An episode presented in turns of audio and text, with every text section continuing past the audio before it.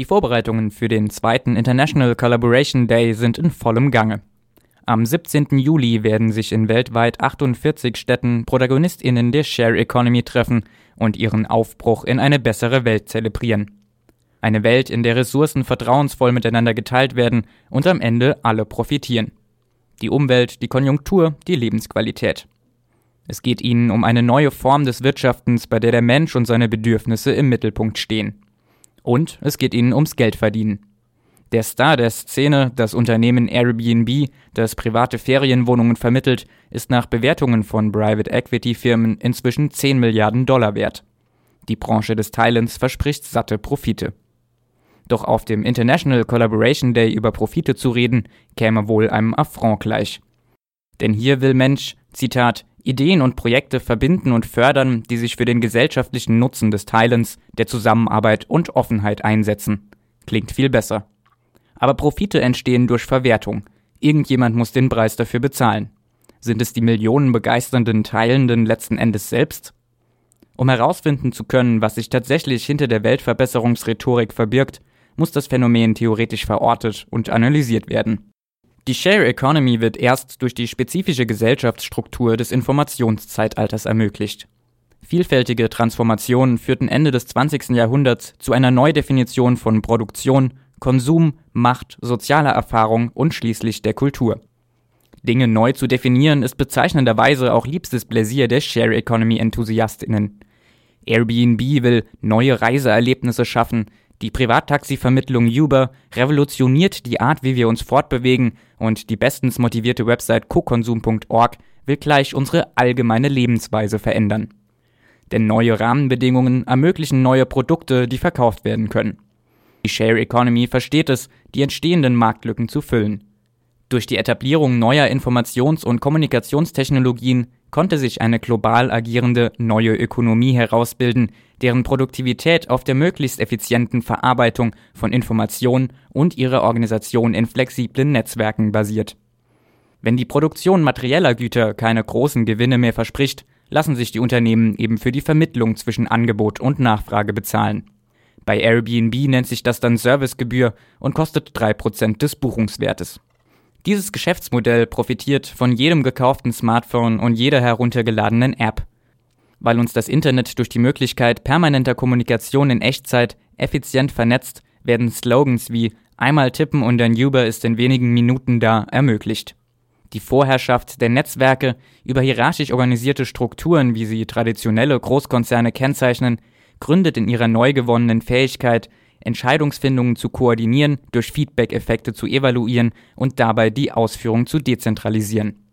Startups, die diese Vorzüge nutzen, konnten vielfach Platzhirsche verdrängen, die wiederum fiebrig an ihrer Umstrukturierung arbeiten.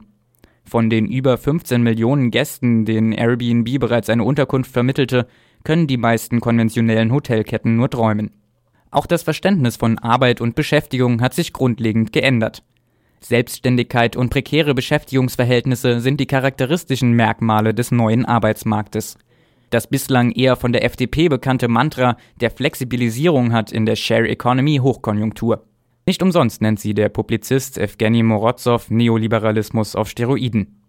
Wer seine Produkte oder Dienstleistungen in Netzwerken anbietet, arbeitet auf eigenes Risiko. Je größer das Netzwerk, desto größer die Konkurrenz. Und wer nicht mehr nützlich ist, wird eben aus dem Netzwerk herausgelöst.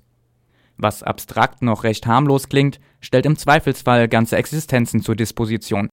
Doch die Unsicherheit wird von den Legionen der neuen MikrounternehmerInnen nicht etwa zähneknirschend in Kauf genommen. Sie wird als Selbstverwirklichung und Autonomie aktiv gefeiert.